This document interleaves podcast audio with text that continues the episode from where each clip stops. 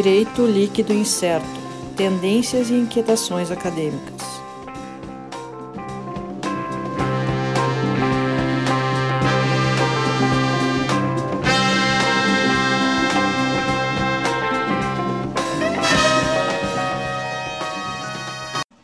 Olá, pessoal. Nós estamos começando aqui mais um episódio do DL Podcast Direito Líquido Incerto. Uh, estamos aqui, a equipe oficial do DL Podcast, eu, Sandro Moraes, junto comigo aqui em ordem alfabética, Alisson Capelari. Sou o primeiro da lista, uma vez na Sérgio Gilea. Olá a todos. E, enfim, né? Tem que sempre ficar em último. Eu sou o Fona, como falam Ah. lá em Belém. É o quê? Fona. Tá bom. Bueno, siga. Deixa, vamos deixar por aí. Uh, nu- nunca tinha ouvido essa expressão. Então, mas Claro, é estamos lá? começando aqui. Não é daqui? Tá, falou que era de lá, eu sei. Tá bom. Mas seguindo, deixa, eu- deixa eu poder começar o programa aqui. Vai lá, vai lá. Porque a gente tem que falar aqui, cara. Fica me desatrapalhando, não vou lembrar que a gente tem que falar das nossas redes sociais. Segue lá o arroba DLI Podcast no Instagram, no Twitter. Depois eu esqueço e não falo isso. Eu falar agora. Tem que falar também do nosso canal no YouTube, youtube.com.br Podcast. Já tá vendo no YouTube? Já aproveita aqui, ó. Aperta no, no sininho aí, clica no like, se inscreve no canal. Ah, como é que é? Deixa o like, se inscreve no canal, ativa o sininho para não perder as notificações aqui embaixo, ó, aqui, aqui. Espero que vai sair tudo errado. aí. Comenta o que tá achando da minha transição capilar. Pode botar os comentários aí. Tem palavra secreta para comentar hoje no, no programa. Acho que Tô- eu, tô- eu- não, não gostei, ninguém, ninguém comentou no nosso outro episódio lá, nossa palavra secreta, né? É. Esses, esses nossos ouvintes, vou te contar, olha. Não. Pois é, não querem, não querem participar do nosso. É. Mas vamos lá, mas a gente respeita eles, respeita a opinião- pessoal de cada um. Claro, a gente não Ah. tá obrigando ninguém, mas seria, seria legal. A, a- a gente gostaria de uma palavra. É, dá, uma, dá um apoio, daqui a pouco a gente acha que não tem, É. que ninguém tá gostando, a gente encerra o programa. É, nem que seja pra xingar a gente. É, para reclamar. Xinga a gente, não os convidados, porque a gente hoje tem uma convidada muito, muito legal. Uma. O episódio daqui a pouco vai pro ar, né? Depois que a gente ficar falando aqui, dando uma enrolada. A, a gente recebeu a professora Gabriele Bezerra Salles Sala. Professora Gabriele Salles é. Estava vendo aqui o currículo para a gente fazer a apresentação. é Um, um belíssimo currículo, né? Ah, com graduação e mestrado em Direito na Universidade Federal de Ceará e depois doutorado em Direito na Universidade de Augsburg, ah, validada pelo PPGD da URGS, ah, pós-doutorado em Direito em- na Universidade de Hamburgo, Alemanha, e na PUC-RS, além de eh, pesquisadora aqui, ela tem também uma, um destaque, eu estava vendo ontem num- numa atividade do PPGD lá, da PUC, a gente estava vendo isso, uh, um destaque entre as 250 pesquisadoras mais influentes do Brasil. né? Então, e ela vem trazer toda essa influência dela aqui, esse conhecimento, nessa nossa conversa. E, e a conversa foi, a gente transcorreu um pouco uh, sobre tecnologia, né? uh, impactos de tecnologia, a forma como o direito lida com ela, e foi, assim, uma conversa muito interessante, um pouco, em alguns pontos até um pouco assustadora em relação às possibilidades da tecnologia, né? Mas ficou bem interessante um olhar um pouco, um pouco diferente, não só do direito, mas uh, transdisciplinar, né? Invadindo outras áreas de conhecimento. Uh, é isso aí, então. O pessoal pode ouvir essa essa nossa conversa eh, em seguida, assim que o Alisson fizer a edição e botar a nossa conversa no ar. Certo? Valeu, pessoal. Até mais. Até.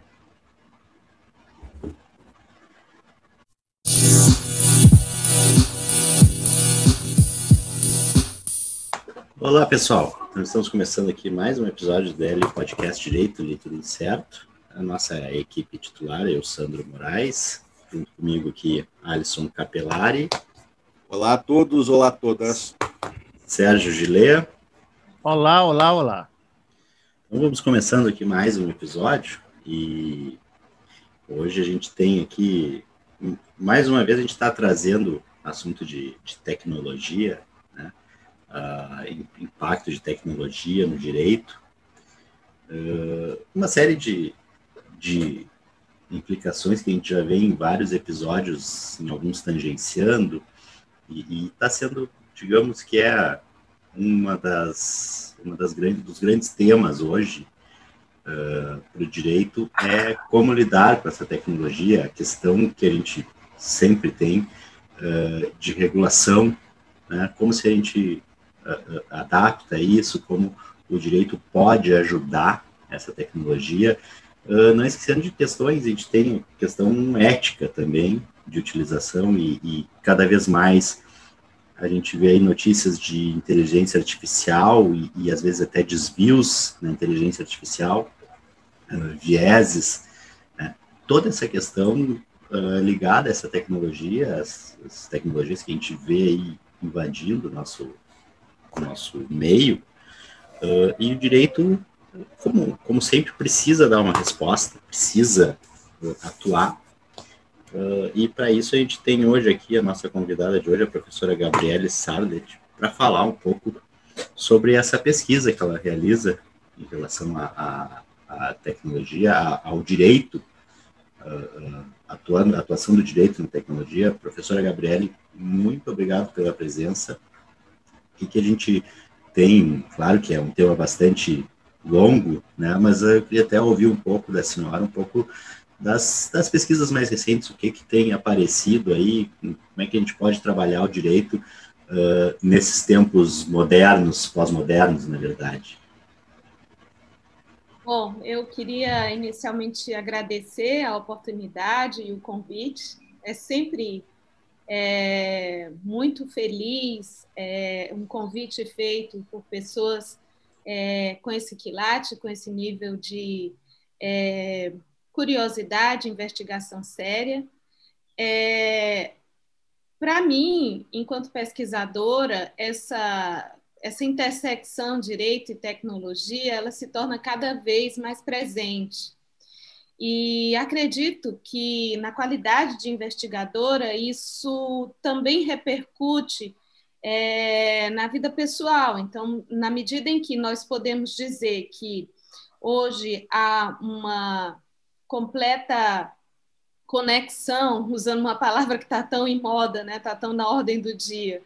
Na medida em que há uma conexão tão intensa e tão intrínseca entre os vários é, os vários empregos da tecnologia, é, pensar a respeito dos limites que essa tecnologia pode vir a, a sofrer em face dos riscos que ela também oferece, eu creio que essa é talvez uma das pautas que acabou se transformando para todos nós, inclusive no âmbito doméstico. Então, aquilo que era resguardado para os laboratórios ou para a universidade, e inclusive se restringia muitas vezes a nichos muito específicos, eu creio que acabou sendo estendido, sobretudo em razão da pandemia. Ocorre que é, hoje nós estamos falando de novas modalidades de tecnologias, e essas modalidades de tecnologias que são é, mais voltadas para a informação, para a comunicação, também outras que se inserem no próprio corpo do indivíduo, essas são, por si só, mais sutis, mais pervasivas, e por que não dizer essa também, então, é, utilizada a palavra no momento, elas são disruptivas. Então, todo esse conjunto de características desse conjunto de tecnologias que foi adensado com o advento ou com a conflagração dessa pandemia, tornou a nossa vida, em alguns aspectos, mais confortável, como, por exemplo, estarmos juntos ao tempo que estamos tão distantes, né? e facilitarmos dessa, desse encontro é, também algum tipo de troca de conhecimento e de interrelação, mas ao mesmo tempo não é, não nos damos conta de que é, esse meio e tantos outros meios, quer dizer, tantas outras mídias que nos são oferecidas, elas também são extremamente arriscadas na medida em que vai ficando cada vez mais complicado encontrarmos um espaço, um espaço que é um espaço de repouso, um, um espaço de resguardo, um espaço em que nós possamos efetivamente ter um mínimo de gozo dos nossos direitos humanos e fundamentais, sem sermos o tempo todo afetados por ela. Então, é, como eu dizia, a, a, interseção entre o direito e a tecnologia, e aqui eu gostaria de fazer um, um parêntese apenas para é, situar algo que me parece que às vezes a gente é levado no assodaço a imaginar, que a tecnologia é a mesma coisa que técnica, e não é. Né? A técnica é o instrumental, a tecnologia é exatamente a discursividade sobre esse instrumental. Então, quando a gente fala dessa ligação entre o direito e a tecnologia, utilizando-me aqui dessas que a gente pode chamar de novas tecnologias, em razão das características que eu acabei de discorrer, é, essa relação ela se torna cada vez mais evidente, como eu disse, mas cada vez mais necessária, na medida em que todos nós, profissionais de direito, somos chamados a, de qualquer sorte, refletir sobre os benefícios, mas também refletir sobre os riscos e, sobretudo, refletir sobre a eficácia ou a instância eficacial dos nossos direitos em face dessa nova atmosfera, desse novo cenário, que é o cenário em que há uma predominância da tecnologia, há uma predominância muito evidente em relação a esses novos agravos que às vezes são muito sutis, como eu disse, e nós ainda não estamos sensibilizados para percebê-los, tampouco para tentar estabelecer algum tipo de anteparo ou algum tipo de limitação, uma vez que é para isso, né, os limites éticos e jurídicos que eles devem existir. Então, essa preocupação é, é uma preocupação, como eu disse, atual, ou melhor dizendo, atualizada, na medida em que é, nós vamos nos dando conta dos agravos, né? e na medida em que é necessário, portanto, estabelecer novos parâmetros não, é? não só para a eficácia do catálogo de direitos já existentes, mas também novos parâmetros de aplicação de direitos que ainda não estão evidenciados no nosso catálogo e, portanto, precisam ser trazidos aí em reflexões, em debates, em diálogos como esse. Muitas vezes nós somos levados a pensar juntos e é desse tipo de encontro tão fecundo que nós vamos aí criando outras outras possibilidades de escrita, outras possibilidades discursivas e vamos é, pensando juntos em outros caminhos que não sejam tão arriscados para o, o conjunto de direitos que nos é tão caro, não é? Professora Gabriele, até já, já pegando um pouco do, dessa, dessa primeira fala da senhora, já, já viu uma questão aqui que eu acho que é, é bem interessante para ser explorada, né? essa distinção da técnica e tecnologia. Né? Uh, a senhora coloca a tecnologia, ela tem uma, uh, talvez eu não me expresse corretamente aqui, mas é uma característica discursiva que a senhora falou, né? Uh, me parece então, a tecnologia ela vai ter vamos popularmente falando, vai ter um lado, ela vai ter um viés, vai ter uma interpretação. Né? Uh, ela não é, ela não é neutra. Então, uh, diferente da técnica, poderia ser, ser por aí né, uma discussão? Bom, é... vamos lá. Na verdade, quando nós pensamos em fazer essa essa distinção de modo preambular, é exatamente para definir alguns termos que, uma vez confundidos, eles podem gerar também é, algum tipo de pensamento equivocado, ou por que não dizer, algum tipo de pensamento que seria mais vinculado às posições ideológicas. E, portanto, é um, um tanto quanto desconfortável tratar num ambiente acadêmico, né, no, ambiente, no ambiente científico. Técnica e tecnologia são primos irmãos, vamos dizer assim, numa linguagem mais simples, tá? Por quê? Porque a técnica é, como eu disse, o instrumental criado pelo homem, exatamente na medida em que, como eu usei metaforicamente o pulo da Lucy, nós começamos a nos inscrever na realidade, tá? Então, todas as técnicas, desde a invenção da roda até mesmo é, os transistores, né, os automóveis, né, a a, as facas ninja, Guinzo, aliás, as facas Guinzo, que marcaram época. Né? Então, nós podemos falar que eles são instrumentos e que, como instrumentos, não há por que se dizer que eles são bons ou maus, eles são instrumentos. A tecnologia, por sua vez, é o conjunto de estudos, investigações, de usos, de empregos, muitas vezes de posicionamentos em razão da necessidade ou não desses instrumentais, que juntamente com uma série de outras questões políticas, sociológicas, econômicas, fazem com que nós possamos usar por um determinado momento as facas guinzo ou não. Faz com que nós, por exemplo, enquanto sociedade, possamos escolher um modelo mais voltado para o automóvel do que para a bicicleta, faz com que nós possamos hoje pensar melhor a respeito das vacinas como um caminho para a pandemia ou não. Então, a tecnologia tem em si uma discursividade e que, por si só, ela nunca será neutra.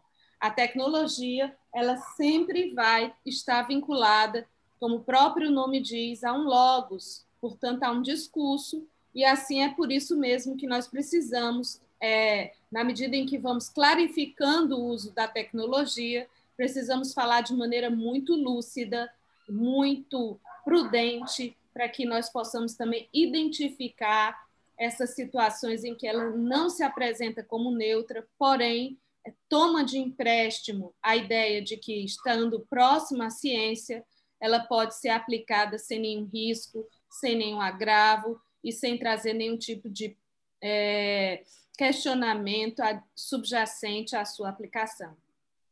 Bem, professora, uh, nesse ponto agora que a senhora falou, isso uh, me veio justamente todo esse movimento, aparentemente, anti-ciência que a gente visto ultimamente. Pessoas de vacina, uh, pessoas discutindo sobre uh, e, e uh, Fechando com essa questão né, da, da, da, da tecnologia enquanto certo como elemento discursivo, uh, isso me levantou, uma, eh, me levantou justamente essa questão. Em que ponto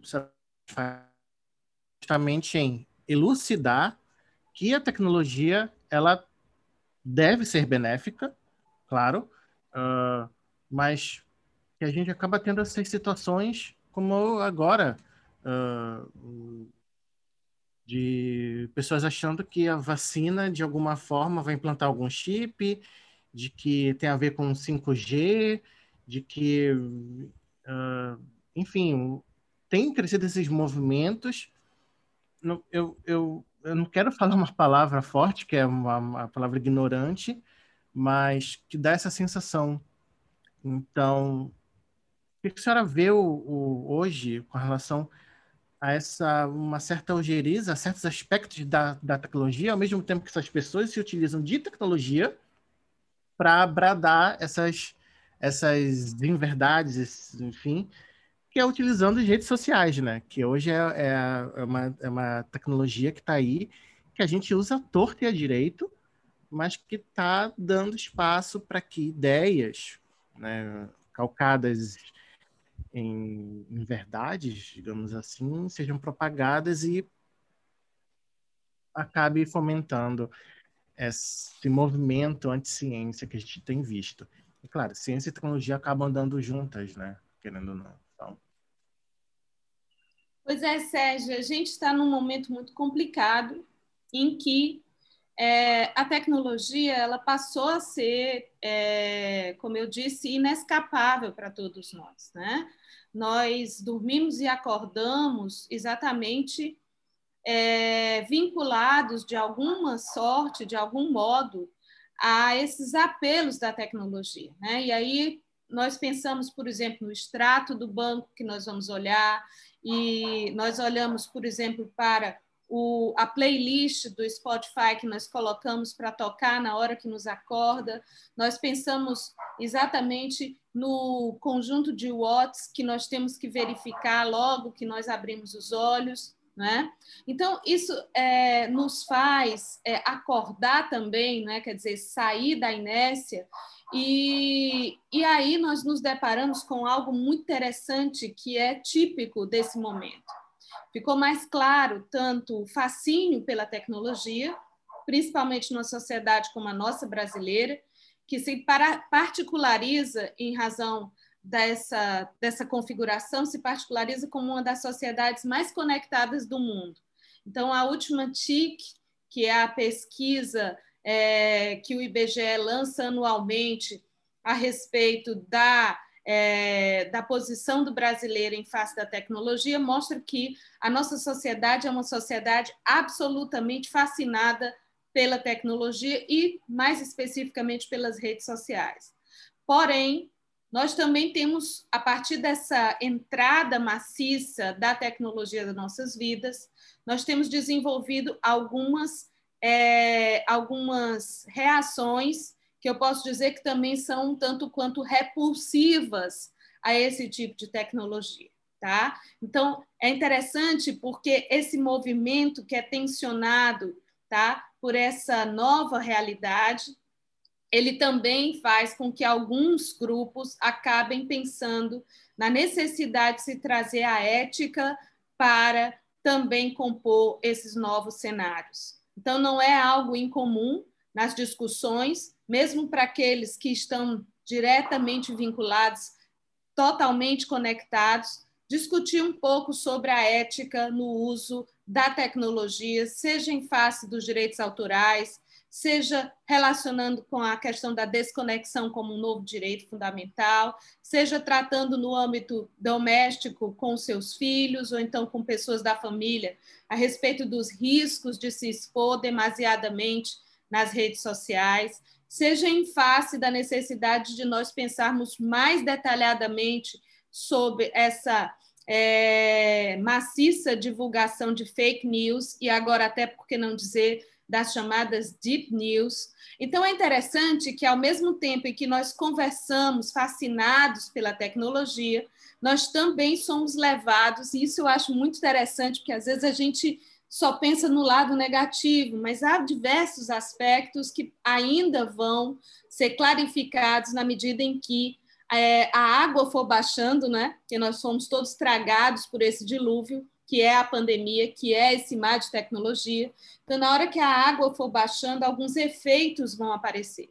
E um dos efeitos interessantes é que aquele nicho, como eu dizia, acadêmico, que se preocupava, por exemplo, com o discurso do ódio, que é uma questão que a gente vem se ocupando há alguns anos no ambiente acadêmico, essa discussão passou a ser uma discussão da pauta do dia nas famílias, que começaram a conversar entre si em relação a alguns, é, algumas mensagens de WhatsApp que recebiam. Será que isso é verdade? Será que isso realmente tem autenticidade? Então, veja, essa discussão sobre a fonte da notícia também é novidade no ambiente nacional. Então, é um paradoxo que nós estamos vivendo.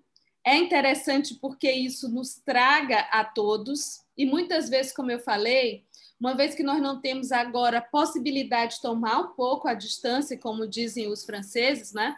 Prender de la distância, como nós não conseguimos ver um pouco a distância, nós estamos aí muitas vezes assombrados, né? Com essa frenética utilização da, da, da, da tecnologia, sem imaginar que, ao tempo em que estamos fascinados, também estamos estabelecendo algumas fontes repulsivas e também estamos é, gerando um discurso novo, muito fecundo, que não tinha, por exemplo, nas últimas eleições, que não tinha na última campanha de vacinação, tá? Então, nunca uma campanha de vacinação foi tão discutida, nunca a atuação, por exemplo, do poder público na distribuição é, de leitos foi tão discutida. Eu lembro, eu sou professora de constitucional, eu lembro que para trabalhar sobre competências eu tinha que é, sensibilizar os alunos, né? E sensibilizá-los era um trabalho muito grande. Hoje, hoje basta eu falar sobre a questão da saúde, todo mundo já aparece com alguma questão, com alguma opinião. Então, quer dizer, é interessante que a gente não consegue ver isso, que as crianças começam a falar sobre respiradouro, começam a falar sobre a necessidade de se pensar em relação ao público e o privado, né? Como é que a esfera privada vai contribuir na pandemia? E aí eu chego à questão da vacina, né? Por quê? Porque, na verdade, olha só, Sérgio, eu tenho uma coisa meio com, com, complexa em relação a essa discussão da vacina, sabe? Porque eu acho que, na medida em que as pessoas começam a questionar também, tem um lado bom, sabe? Tem um lado legal aí. Sabe por quê? Para, aparentemente, a gente começa a pensar, puxa, mas isso é um absurdo discutir vacina, né? Mas o mais absurdo que me parece, sobretudo na sociedade brasileira, é a passividade, sabe? A passividade me parece muito mais danosa. A passividade impede, por exemplo, da formação de um senso crítico. E a discussão, seja lá de que forma ela venha se estabelecer, num primeiro momento, tá? Aí eu vou dizer que isso existem detalhes, etapas, que aí é a questão educacional, a questão da discussão séria, a regulação, né? Também que a gente tem que falar das redes sociais. Tudo isso num contexto poderia ser muito bacana para favorecer a criação de um espírito crítico, se a gente não estacionar apenas nesse passo inicial, né? Então esse passo inicial de discutir a vacina eu acho bom, ok legal que as pessoas discutam as coisas. O passo dois, que é a divulgação por meio da mídia, né, mais especificamente algumas redes sociais, que simulam uma espécie de regulação, mas na verdade não são efetivas, né? Sobretudo quando se trata de fake news e discurso de ódio. No Brasil, nós estamos ainda muito atrasados em relação a esses dois temas. Mas quando a gente fala, por exemplo, da questão da vacina, existe uma responsabilização aí que precisa vir à tona que é a responsabilização dos meios, que é a responsabilização dos agentes públicos que produzem discursos que são realmente discursos falsos, que falseiam a verdade, que é, manipulam dados. Então, isso não é legal.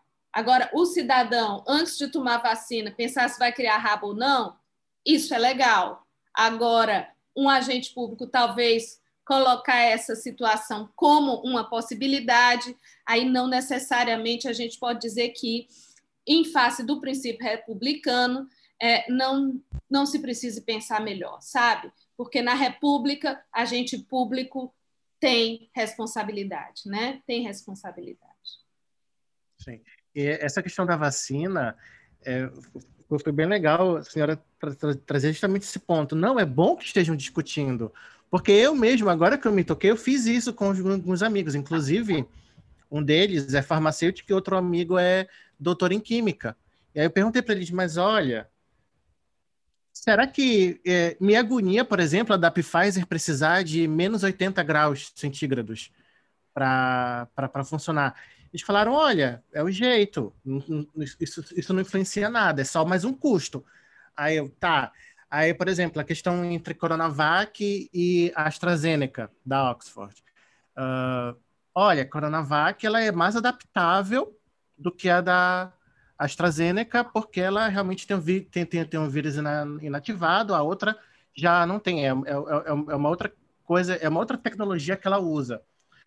Aí eu tá, mas aí agora a gente teve a, a notícia, né, de que tanto a AstraZeneca quanto a Coronavac são ótimas para as novas variantes. Então, eu, agora eu, eu percebi que até eu mesmo estava com esse senso crítico. Não, mas qual é a melhor vacina realmente? Que, é, primeiro que, que, gente, que eu, a, eu nunca tinha visto assim tantas vacinas serem produzidas para uma única para un, uma única do, doença. Se teve na época do, da H1N1, não ficou muito claro isso na, na, na imprensa, acredito eu. E aí eu realmente me toquei agora, não, eu estava com senso crítico também, estava me perguntando qual é a melhor vacina. Não, eu, poxa, eu, eu espero que o Brasil compre a melhor vacina, né? E daí também é, é, é, essa questão realmente agora me, me pegou. Eu, eu não estava percebendo que eu estava sendo crítico e que bom que eu estava sendo crítico, né? Pelo Sim, menos eu acredito eu que, a minha, que... que... a minha crítica era para o bem. É, na verdade, eu acho que aí, como nós estamos falando de ciência, não custa nós lembrarmos um pouquinho a contribuição do Popper, né? que é exatamente a aplicação do princípio da falseabilidade. Claro, Sim. nós vamos aqui fazer um grande salto, tá? Um grande salto em função do que nós estamos falando, que é a posição de senso comum, não é? Então, assim, o senso comum, ele no Brasil, ele também é muito prejudicado, sobretudo em função da dificuldade que nós temos em relação à educação. Então, nós temos um mar de analfabetos, né? nós estamos ah, bem distantes daquilo que nós nos comprometemos em relação aos objetivos do milênio, né? e estamos muito distantes ainda em relação à questão é, da erradicação do analfabetismo no Brasil, uma vez que nos últimos anos tem aumentado, segundo o IBGE, a quantidade de analfabetos funcionais. Então, o Brasil tem caído no ranking da educação. É, essa queda, ela favorece a desinformação, ela favorece a esse estágio de passividade em que as perguntas elas são colocadas ou superficialmente ou não são colocadas, e a própria proposição da pergunta também é manipulável, em razão desse mar de desinformação no qual é, nós fomos inseridos em relação aos últimos, os últimos momentos, inclusive em relação a temas como esses, como vacina, como respiradouro, como é, leitos, como a competência dos entes federados, né? Então, todos esses foram temas que acabaram sendo objeto de uma grande onda de desinformação. Então, é, a educação nesse sentido, e aqui muito mais do que a educação formal, mas a educação no sentido da compreensão da, do, da cidadania como um exercício, essa educação, ela realmente precisa ser alimentada. E aí eu acho que veículos como esse, oportunidades como essa, são sempre muito bem-vindas para que a gente possa, por exemplo, mostrar a importância de que é, outras linguagens, outros discursos possam ser oferecidos. E na medida em que a gente oferece outros discursos, então a gente também pode aí dizer que nós não estamos nos omitindo nessas circunstâncias. Para finalizar, em relação à questão da vacina, eu queria dizer que, na verdade, a discussão a respeito de qual seria a melhor vacina, ela está muito vinculada a um discurso político, tá? Um discurso político que é, muitas vezes nós temos um certo receio de, de colocar, porque o Brasil acabou ficando uma sociedade muito polarizada. Então, para que a gente não acabe sendo alvo de uma completa é, é, campanha de desacreditação, e isso é ruim, né? porque às vezes você nem sabe que está passando por essa campanha, e isso está sendo muito comum. Mas para que a gente não caia nesse tipo de situação, muitas vezes a gente se omite a falar sobre determinados assuntos. E essa omissão também por parte de alguns intelectuais, ela é uma omissão também que me parece muito danosa, porque o intelectual ele é chamado a falar, a se posicionar. E o Brasil, ele nesse momento, ele demanda uma certa coragem, quer dizer, agir com o coração, né? Então, quando se trata da tecnologia, nós temos que ser mais atuantes e falar, por exemplo, que uma criança, quando se expõe às aulas online, ela também, a partir daquele momento, ela está se expondo, assim como um adulto que se expõe a tomar uma vacina, a criança que está participando da aula online, ela se expõe na medida em que os seus dados podem vir a ser utilizados pelo Google, pelo Zoom e por tantas plataformas. Então, voltando ao ponto, é interessante a gente falar sobre a falta de, é, de parâmetros no uso da tecnologia. Porque, como a gente começou a nossa conversa de hoje, a tecnologia não tem nada de neutra, principalmente nesse, nessa arena de poder em que nós temos aí as big techs e a eclosão da China como a grande potência em termos de tecnologia. Então, se não há neutralidade, é preciso, ao menos, que nós tenhamos é, a oportunidade de falar a respeito da, do risco, do dano e dos graves comprometimentos que pode ter, por exemplo, para uma criança que tenha, por exemplo, toda a sua vida retratada na internet.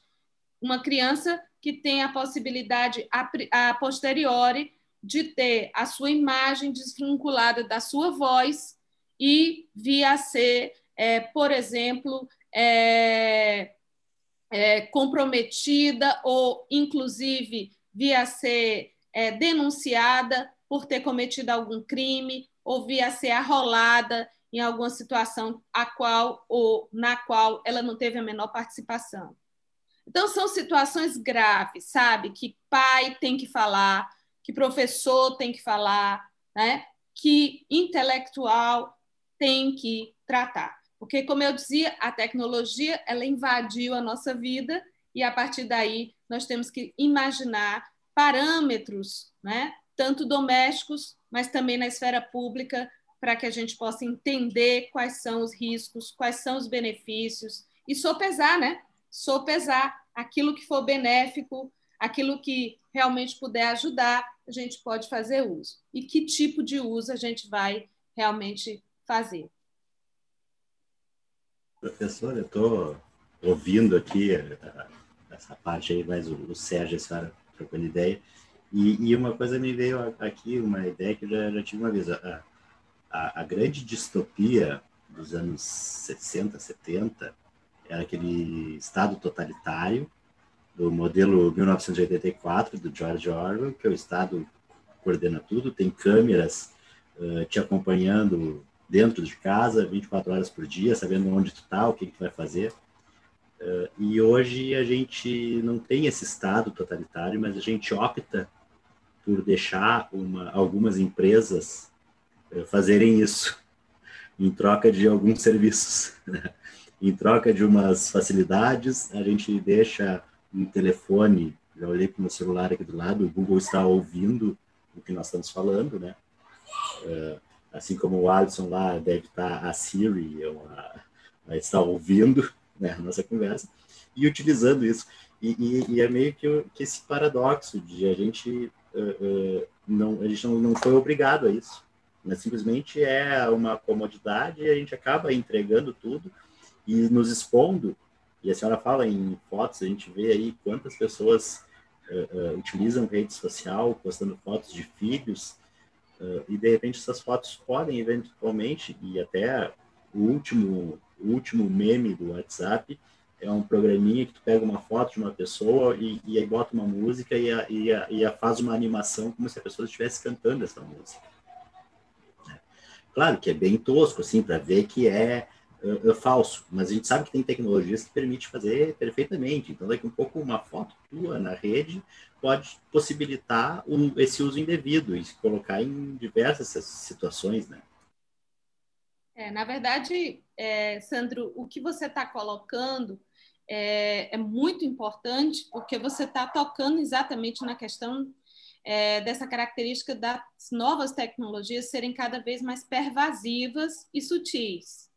Então, é, num primeiro momento, nós podemos dizer que ficou muito emblemático é, o uso da imagem, por exemplo, do Barack Obama falando chinês, né? é, no momento em que ele chega é, ao poder. Então, isso foi utilizado, a, a imagem do Barack Obama, e um, por meio de uma inteligência artificial, foi criado toda uma série de palavras num discurso com uma entonação em que, para muitos, passou imperceptível.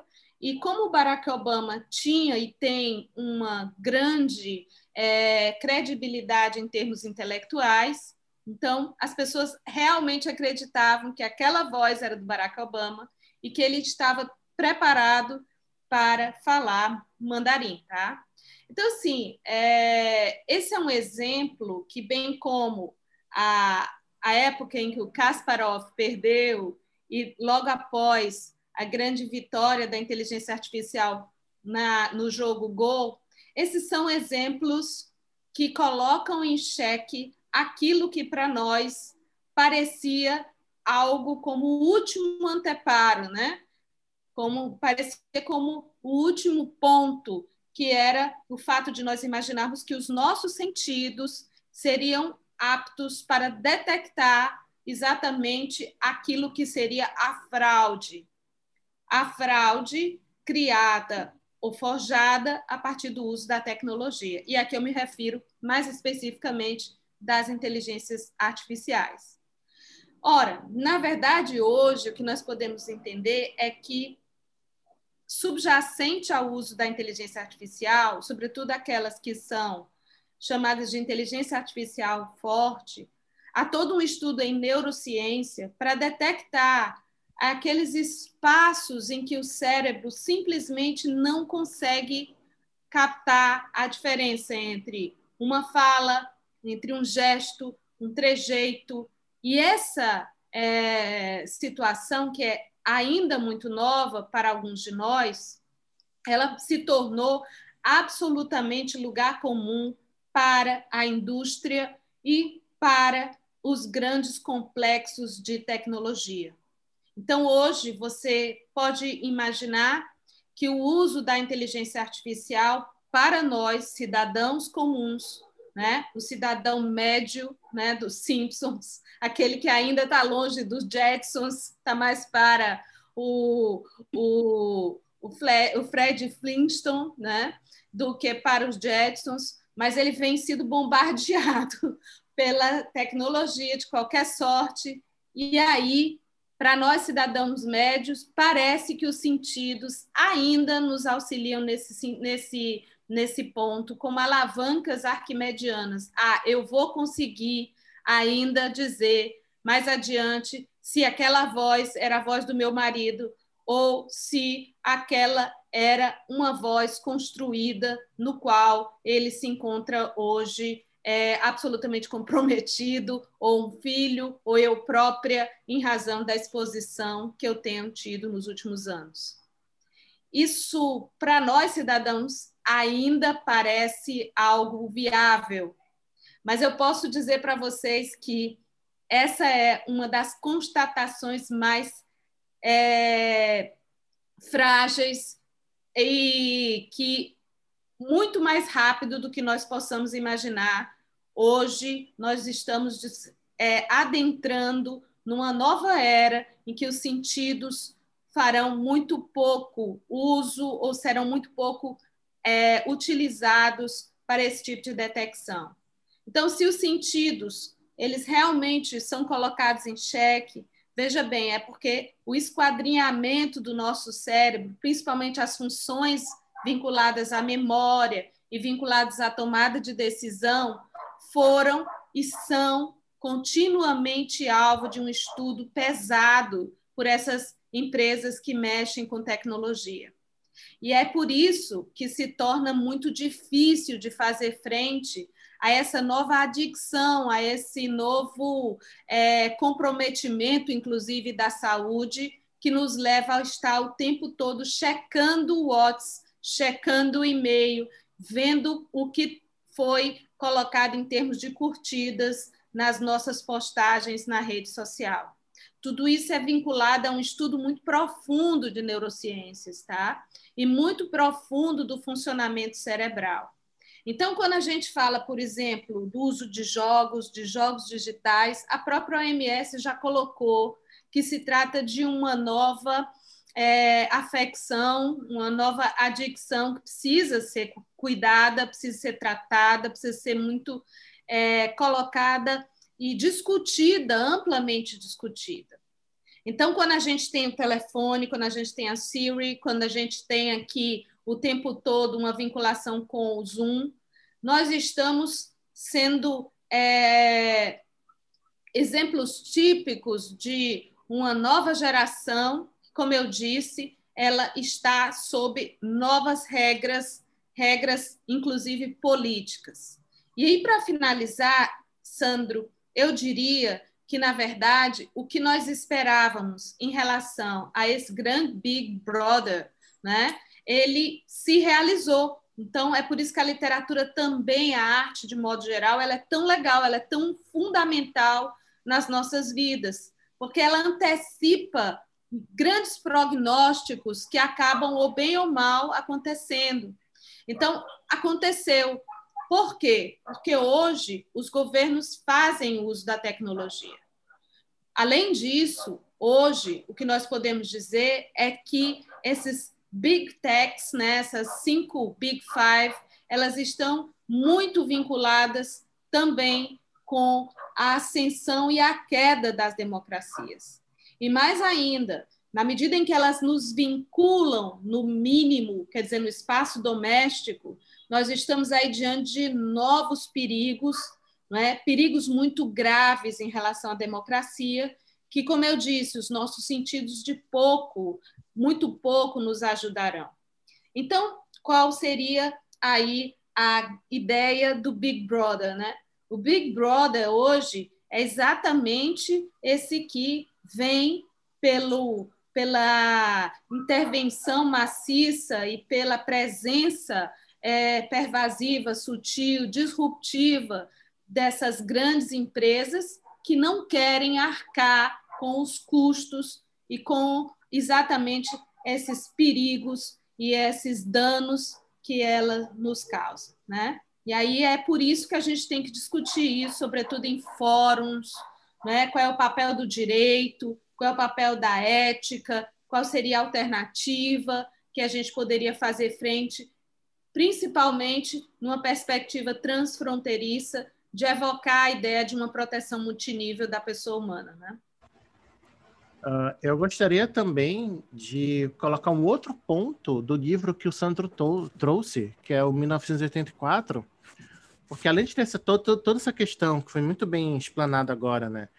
Que é justamente a gente se expor tanto e o governo saber tanto da gente, as empresas também saberem tanto da gente, é que tem um outro detalhe lá uh, no, no livro com relação ao Ministério da Verdade em que nesse ministério, o que, que era feito, inclusive o protagonista trabalha nesse ministério, uh, de que a história era constantemente reescrita. E ele próprio já não tinha mais recordações do que ele vinha fazendo. Por exemplo, uh, não, é, não é um grande spoiler do livro, né? Mas também, se você não leu até agora, você ouvinte aqui do DL Podcast, não leu até agora em 1984, você está escutando a gente errado. Desculpa falar isso. Tá? Mas, brincadeiras à parte, uh, lá no, no, livro que acontece, ele uh, havia, uh, haviam três grandes na nações, ele era de uma dessas grandes na nações, e de repente a nação lá era, era, é, era parceira de uma e inimiga da outra. De repente mudava tudo e trocavam-se os papéis. Era a, a, a, a nação A era então que antes era amiga de B é amiga de C e que antes era inimiga de A é, de, de B agora passou a ser a amiga de B. Então todo o tempo se reescrevendo a história e isso eu, eu, eu não sei se eu estou tendo gran, a, a grande epifania agora mas a gente está tendo isso no mundo de que depois de alguns acontecimentos, autoridades estão tendo, estão revisando as suas posições de repente. como se sempre tivessem tido aquela posição, né? Recentemente tivemos isso aqui, não vou dar nome aos bois porque eu tenho uma bolsa a zelar, mas aconteceu. E, uh, e tem mais esse outro detalhezinho do livro, né? A história sendo constantemente reescrita como, como se aquele grande país lá tivesse sempre em guerra com A e sempre tivesse sido inimigo de B. E aí, de repente, muda. Não, mas não, agora. Não, a gente sempre foi inimigo de B e sempre foi amigo de A. Que história é essa? Não. E todo o tempo sendo reescrito. E aí a gente.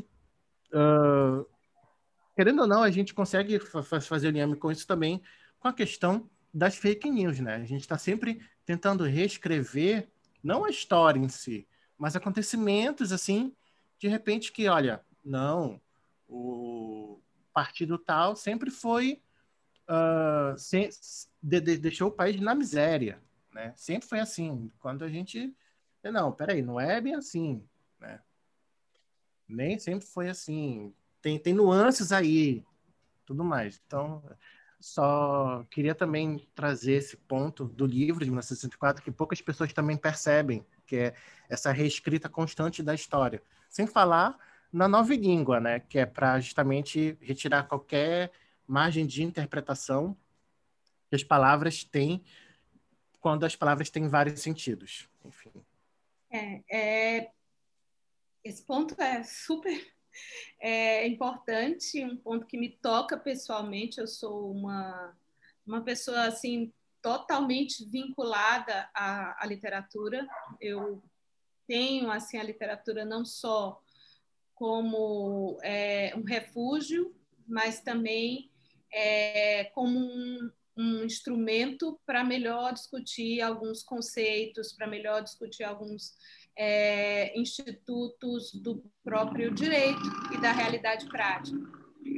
Eu entendo que a literatura, nessa perspectiva, que ela pode ser utilizada como é, de diversas maneiras, então, direito na literatura, o direito e a literatura, enfim, ela pode ser usada de diversas maneiras, mas dentre as diversas maneiras, nós podemos utilizar aquela em que a literatura é, como eu disse, uma alavanca para que a gente possa entender melhor alguns conceitos e a realidade atual.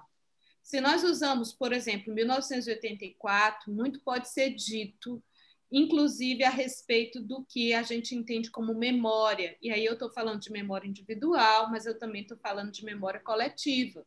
Que a memória coletiva ela é super importante para que a gente possa falar em história, para que a gente possa falar de parâmetros de atuação, para que a gente possa dizer, por exemplo, que há uma verdade coletiva e essa verdade coletiva, por exemplo, ela pode ser o amparo para se fazer uma responsabilização daqueles que perpetraram, por exemplo, atos de violência, né? ou que certos assuntos como o Holocausto passem a ser é, parâmetro para que se possa, é, numa sociedade, colocar alguns limites em relação à liberdade de expressão. Então, memória é algo extremamente importante. E a grande contribuição hoje das neurociências é mostrar para nós algo, por exemplo, que a própria psicanálise colocava, que é o fato de que a memória, em regra, é um ato criativo. Então, há de fato, isso ninguém pode desconhecer, um elemento por trás da produção de notícia, que é um elemento daquele que conta. Então, o contador, Aquele que conta, ele sempre acrescenta um ponto. Isso é a ideia da literatura, é a ideia da notícia, é a notícia e a pauta que se faz do momento histórico que nós estamos vivendo. Então, é por isso que não existe memória neutra. Ninguém tem uma memória neutra. E é por isso que muitas vezes a gente vai se socorrer desses instrumentais tecnológicos, como, por exemplo, a fotografia, como a gente vai se é, colocar, por exemplo, diante é, é, de uma, uma filmagem e imaginar que aquilo que nós, seres humanos, não conseguimos, a tecnologia poderia alcançar, que seria a ideia de uma neutralidade. Porém, o uso que se faz da tecnologia também é criativo.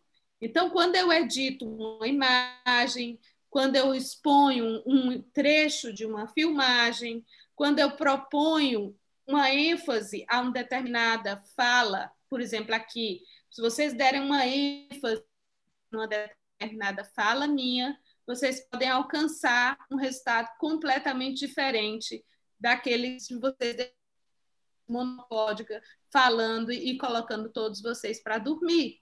Então, é, eu até recorro a esse tipo de coisa aqui, de repente vocês me socorram né, nessa, nessa ênfase para que possa tornar o assunto um tanto interessante. Mas voltando à memória e a 1984, olha só. Se a memória coletiva é também um ato criativo, há de se pensar em parâmetros éticos e parâmetros normativos para que se possa pensar em autenticidade e integridade. É isso que se cobra, por exemplo, da imprensa oficial. Então, na verdade, elas são responsáveis, como a gente estava falando, por um novo contexto de vigilantismo, o qual nós simplesmente não contávamos. Nós estávamos pensando ainda naquela ética vinculada ao Estado moderno, em que cada Estado estabeleceria os seus critérios de vigilância. Hoje a gente não tem mais isso, porque o próprio Estado moderno e o conceito de soberania foi se esvaindo ao longo do tempo. E é exatamente por isso que nós temos um muito maior de desamparo, porque parece que o YouTube não tem responsabilidade, parece que o Facebook não tem responsabilidade, ou não deva ter, né? Parece que quando eu estou tratando com o Instagram, ele também não deva ter responsabilidade.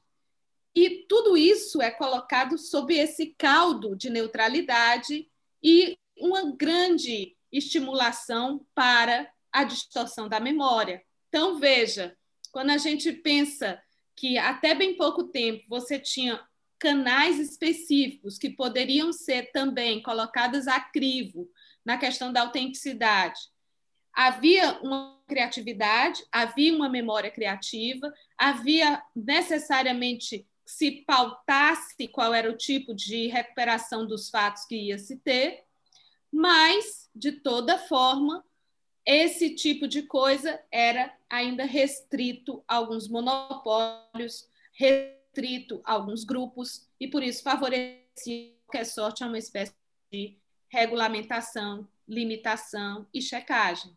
Será que essa discussão de liberdade de expressão ela poderia caber em outro momento, tal qual ela tem sido estabelecida hoje? Eu acredito que não. Acredito que não, por quê? Que se evidencia a cada momento que você pode, por exemplo, produzir um vídeo e no minuto seguinte você pode apagar esse vídeo. E qual foi o dano gerado nesse lapso temporal? Né? Então, são muitas questões novas que são trazidas nesse ambiente de vigilantismo, que parece quase inescapável né, para todos nós. Né? Alisson, vai falar, Alisson? Não, não, ia, ia, ia fazer uma pergunta. Ah, tá colocação é... para a professora. Uh, professora, uh, professora Gabriele, a senhora falou agora a questão da, da tecnologia, da responsabilidade que é imputada na busca da imputação da, da responsabilidade pelas consequências da tecnologia. E é, vamos dizer assim, é um tema que eu é objeto do meu estudo, certo? Mais voltado para o mercado financeiro, a questão daquilo que eu eu chamo de, de curadoria da inteligência artificial. Uh, certo? A gente vê uh, questões tecnológicas, a gente vê questões de inteligência artificial uh, agindo, entre aspas, sozinha, certo? que é a questão da autonomia da, da, da, inteligência artificial, sem ter uma responsabilização definida, uma curadoria de quem seria o responsável pelos atos ou consequências da inteligência artificial.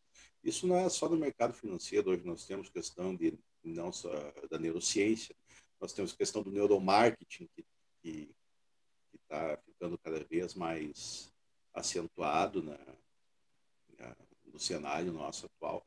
Uh, como é que está sendo, como é que está sendo visto, está sendo tratado essa questão da responsabilização pelos responsáveis de quem está por detrás da inteligência artificial, dos resultados, dos comandos, alguma coisa assim? Então, hoje, quando nós falamos no uso da inteligência artificial, nós não estamos mais numa situação tão distante. Parecia que a gente ia ser deparado, ia ser confrontado, parecia que ia ser deflagrada também uma discussão na sociedade, mas nada disso aconteceu em função disso que eu chamo de sutileza da própria tecnologia. Então, os ambientes eles passaram a ser considerados inteligentes, e essa palavra é altamente sedutora para o ser humano, né? Então, eles passaram a ser inteligentes, e ao serem inteligentes, eles também são grandes focos de vigilância e também de algoritmização.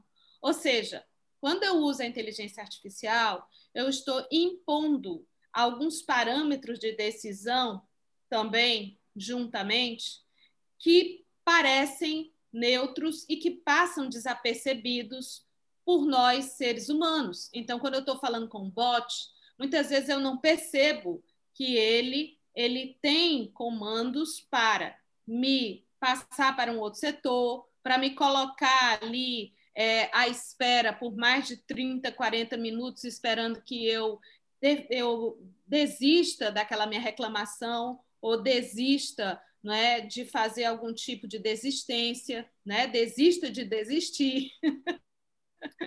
né? Então, quem não já não passou por essa, esse desespero, por exemplo, de ligar para uma operadora de telefone tentando é, encerrar um determinado contrato. Eu acho que, bem como as agências que são vinculadas às passagens, elas são hoje os grandes testes né? Se você é uma pessoa é, à beira de um ataque de nervos ou não, né? Então, assim, se você liga para uma é, para uma operadora e você resolve ali, eu vou desistir desse contrato. Então, você desista da vida antes de fazer esse tipo de coisa. Por quê? Porque você vai ser colocado a situações limites por um bot, exatamente para evitar que você expresse aquela sua vontade. Então, por que, que eu estou falando isso? Porque parece tolice, mas, na verdade, o que acabou acontecendo nas nossas vidas é que nós passamos a conviver de uma maneira muito mais frequente, direta, e que causa grandes repercussões como essa. Às vezes eu prolongo um contrato pela impossibilidade é, psíquica de me manter na linha, porque tudo parece acontecendo, o mundo às vezes está desabando, não é? Às vezes o time do nosso coração está perdendo, não é? E você ali pendurado no telefone e nada acontece. Então você prefere dizer assim, ah, é melhor continuar com essa operadora mesmo ruim do que eu continuar pendurado aqui nesse telefone. Bom, é, então, a vida ela passou a ser ditada por esses algoritmos, que muitas vezes eles são caixas pretas, inclusive para aqueles que os criaram. Então, quando se trata, por exemplo, do mercado financeiro, é um belíssimo exemplo, Alisson, de como muitas vezes esses algoritmos dominam a bolsa de valores. Por exemplo, a cotação dos, dos, dos ativos e dispõe de uma série de mecanismos de alterar né, as condições de vida e os ativos de países inteiros. Então, a gente ainda tem a impressão de que o mercado são pessoas que ficam tomando chá e discutindo a respeito disso.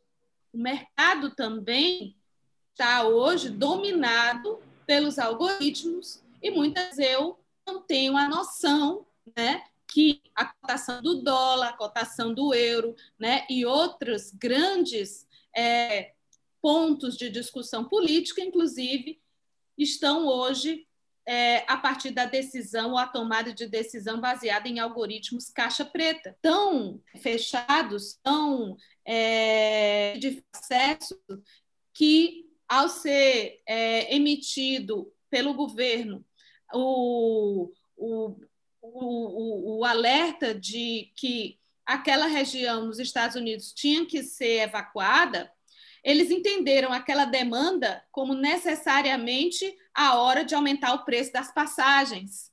Então, esse foi um momento emblemático em que a gente pode mostrar que a algoritmização, quando ela é, e ela é, na grande maioria, fechada, como esses black boxes, ela pode causar danos imensos e nós, muitas vezes, não temos a condição imediata de detectar, tampouco de intervir. Então, esses são pontos importantes. No que toca ao Brasil, e aí eu tenho que falar sobre esse ponto agora, o Brasil tem sido um cenário extremamente é, é, peculiar, no qual o governo federal atualmente tem usado de maneira irreflexiva a inteligência artificial e muitas vezes nem o operador não tem a noção do que pode ser colocado em termos de risco. Nós também temos, paralelamente, um cenário extremamente né? inclusive em termos de proteção de dados pessoais, que é o ponto 1, um, ponto 1, um, quando eu estou falando de inteligência artificial. Mas quando eu estou falando de inteligência artificial, ainda a proteção dos dados pessoais ainda é lacunosa, ainda é complicada. O brasileiro, o CPF dele, facilmente pelo um desconto na farmácia, que ele nem entende, às vezes são três reais. Se pedir o endereço, se pedir que bata uma foto, ele faz. E ele não tem noção ainda, porque nós não temos nenhum sistema protetivo robusto, tampouco temos uma discussão real em termos de educação digital é, a respeito de tudo isso, nós ainda temos grandes problemas em relação ao chamado direito de explicação, que foi é, muito esvaziado por ocasião da entrada em vigor da LGPD. Eu, eu, eu, adoro esse assunto, então, assim, e como eu sou muito indignada. Uhum. Não, mas tá, tá muito eu bom. acompanhando Não, tá ótimo. Aqui, né? Aliás, então, assim... aliás, assim, só para fazer uma observação, a parte do telemarketing ali foi a melhor descrição que eu escutei na minha vida a respeito da agonia que a pessoa tem.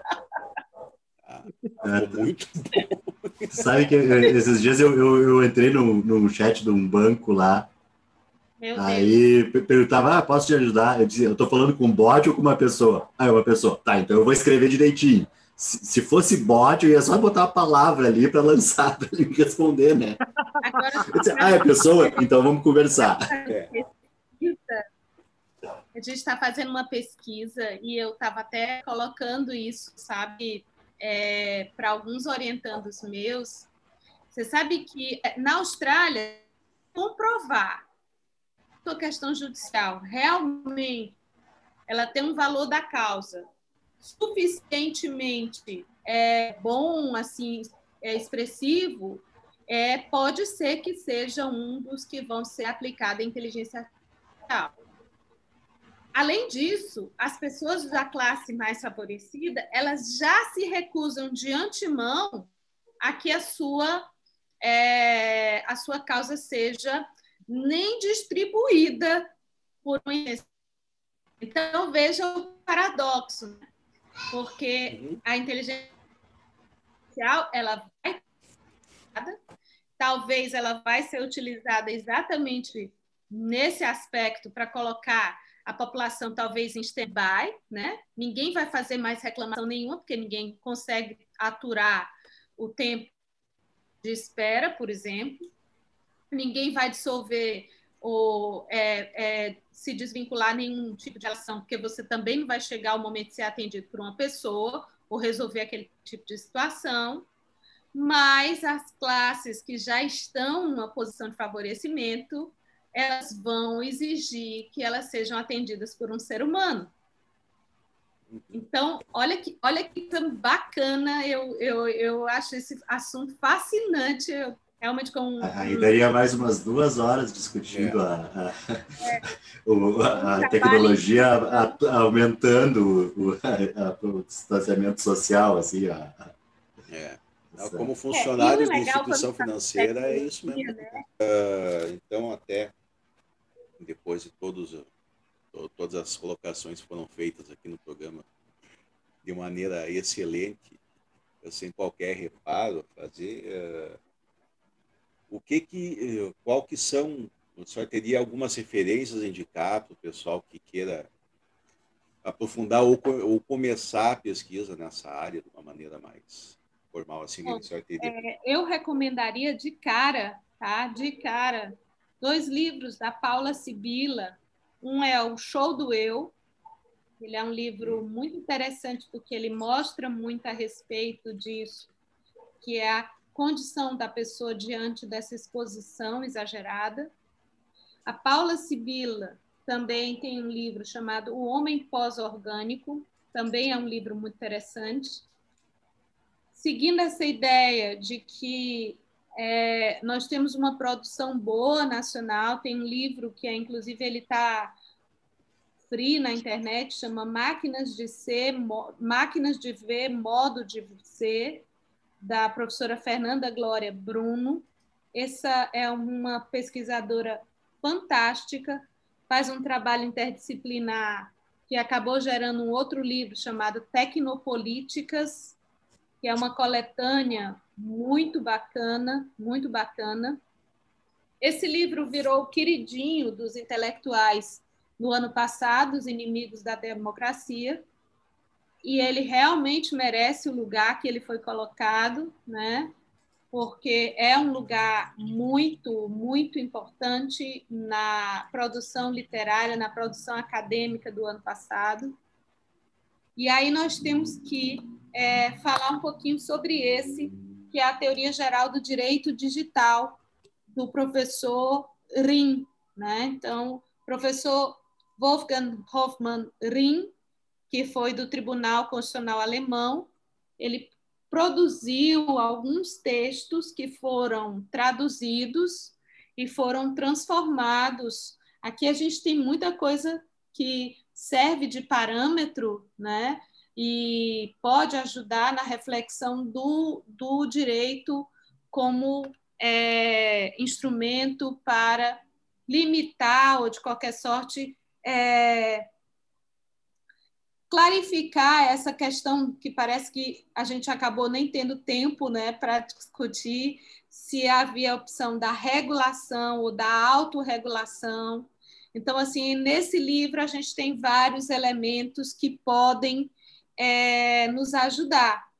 Quanto a essa ideia da biotecnologia, esse aqui, que é a Revolução Transhumanista, ainda é um livro muito é, interessante para trazer questionamentos, para estabelecer também alguns parâmetros de análise para a utilização da tecnologia no corpo e a tendência, né, meio Black Mirror nesse nesse nessa coisa meio Black Mirror, essa tendência de nós nos transformarmos em ciborgues, né? que tipo de ciborgue, qual é a pergunta, para que ser ciborgue, né? Porque se é para desempenho, então quais são os desempenhos que nós vamos ser demandados e somos demandados a tal ponto que nós vamos ter que implantar muitas vezes chips ou fazer uso da tecnologia é, vestível, né? Vestível, né? E aí eu vou dizer que tem um troço aí que a gente tem que lembrar, né? Porque o óbvio, como dizia o Darcy Ribeiro, eu adoro essa frase do Darcy Ribeiro, que é num dos livros mais legais que ele tem, que é sobre o óbvio, né? Então, é, ele dizia o óbvio precisa ser lembrado, principalmente na situação atual, né? E o óbvio é isso aqui, ó, é a Constituição Federal, que embora não seja uma Constituição digital, ela é muito interessante embora não possa ser lida como um romance, mas ela é muito interessante para retratar as opções políticas que nos nortearam e aquilo que tem força normativa, portanto, posição preferencial no ordenamento jurídico. Então, se, ordenamento, se o ordenamento jurídico vale, eu quero crer que sim, então quem está culminando o ordenamento jurídico é esse subsistema constitucional. Então, a Constituição parece que ainda é uma ótima referência, né? É tanto que eu todo semestre eu compro uma nova, Eu faço ótima referência. Né? Né? Tipo, e, manual e, e tem que comprar uma nova todo semestre mesmo, porque a emenda é que não emenda, né? Já vamos para 108 emendas, né? Então, todo semestre eu compro uma nova, porque aí eu faço meu manual do usuário, anotações com dúvidas, para poder viver nessa sociedade maluca que é o Brasil. Né? Grande, grande indicação, professora, grande indicação. Acho que foi a melhor, a melhor indicação que a gente já teve aqui nos nossos episódios, com certeza. com certeza. É, é, é, é, aquela coisa, é exatamente o óbvio, a gente às vezes tem que afirmar o óbvio. Realmente, é, quando a gente pede as referências, o pessoal traz, é, é, claro, excelentes obras, mas às vezes a gente esquece o óbvio. Esquece o óbvio que é a, a, a Constituição, é onde a gente tem que partir. E, e professora Gabriela, achei outra coisa que eu achei interessantíssimo das suas referências é que, salvo engano, se a gente tirar a Constituição dos outros livros que a senhora falou, só aquele uh, do, daquele juiz alemão, do Tribunal Constitucional Alemão, os outros todos não são, não são livros uh, jurídicos, não são da área do direito. Eu vi aqui, Todorov é filósofo, já a, a Paula Sibilha é antropóloga, se não estou equivocado. Uh, então, como essas, é, é, é, essas ciências afins a gente precisa trazer para o direito? É, eu acho verdade, que durante muito hoje, tempo. É, hoje eu, eu diria que a, a interdisciplinariedade, ela, eu diria até mais a transdisciplinariedade, ela é talvez é, irrenunciável, mas é também um dos grandes perigos para a construção do pensamento científico, sabe? Porque a gente precisa ter uma noção, e aí é importante a questão do uso de uma boa metodologia para saber quais são as perguntas as quais nós vamos enfrentar e qual é o instrumento que nós vamos utilizar, para que a gente não faça uma salada russa ou então usando uma coisa que eu adoro, que é a aquarela, a gente não misture as tintas de tal maneira que a gente não consiga ter uma cor é, adequada. Fica tudo marrom, fica tudo cinza. Ou seja, é interessante porque, como os desafios são múltiplos e são muitas as, as possibilidades de danos psíquicos, físicos, sociais, políticos, jurídicos. Então, claro, a gente vai ter que lançar mão de diversos discursos para nos, nos possibilitar um melhor entendimento. Porém, se a gente não consegue entender como eles são utilizados, em que contexto e qual é a discursividade a qual eles estão atrelados, isso pode invalidar as nossas, os nossos achados a, a, o processo de comprovação ou não das nossas hipóteses, né? Então, realmente, aí a gente está diante de uma coisa bem complicada, que é típico da academia atual, que é misturar meio que alhos com bugalhos, sabe? Hum. Então, assim, é, eu tenho uma certa parcimônia em relação ao uso, embora estimule, porque às vezes a gente tem tanta coisa por conta da atualização frequente, né, que nos é exigida, que não dá tempo, né? É preciso várias vidas para você ler tudo que você gostaria, né? Com certeza. Então, com certeza. Realmente.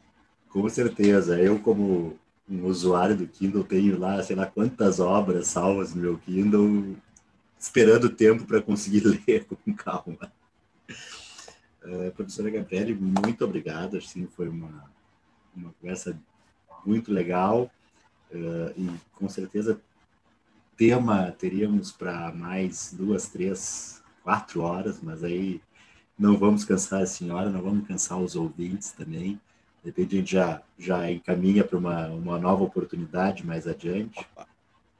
E lembrando para o pessoal aí que está acompanhando o episódio, uh, seguir lá nas nossas redes sociais, arroba DL Podcast, no Instagram, no Twitter, uh, youtube.com.br DL Podcast, já se inscreve no canal, clica no sininho, ativa o like, deixa o like, ativa o sininho, já nem sei mais como é que é que os youtubers falam. Uh, mas deixe seu like lá, deixe seu comentário. E também o nosso site, dlpodcast.net.br, com a lista dos episódios todos lá. E também, para quem preferir, nas plataformas de áudio, está disponível Spotify, Deezer, uh, ah, uma série de outras. Aí, aí são tantas que não dá nem para lembrar todas. Muito obrigado, professora Gabriele. Valeu, Sérgio Alisson. Até mais, pessoal. Valeu, e lembrando que logo mais o DL Podcast vai estar lançando aí o seu manual de como virar um ermitão, porque depois dessa nossa conversa aqui, eu acho que o melhor é se isolar mesmo, né? Desligar todas as redes sociais, é... desligar telefone e tudo mais. Queria agradecer para finalizar e queria dizer assim que é, o contato, principalmente com gente inteligente, né? gente bacana, gente para cima, gente que faz a gente pensar, ainda é um suporte luxuoso que a tecnologia não dá conta de substituir, sabe? Então, realmente, isso é um para mim um momento feliz. Na minha trajetória, isso fica como uma sexta-feira à tarde feliz, a qual eu agradeço imensamente, dizendo que se tem alguma coisa que ficou claro eu falando aqui, é que gente inteligente, gente que instiga, gente que tem um ambiente legal, faz com que a gente possa, de fato, ter né, um, um, momento em que, inclusive, as ideias fluem, a gente abre os olhos para coisas que pareciam tão distantes, e talvez seja até um bom caminho, uma melhor atmosfera para o exercício da cidadania. Né? Então, realmente eu agradeço muitíssimo, muito obrigada. Tá? Agradecemos. Um beijão para você. Tchau. Obrigado, professora. Valeu, professora. Tchau. Valeu, pessoal. Até mais. Valeu.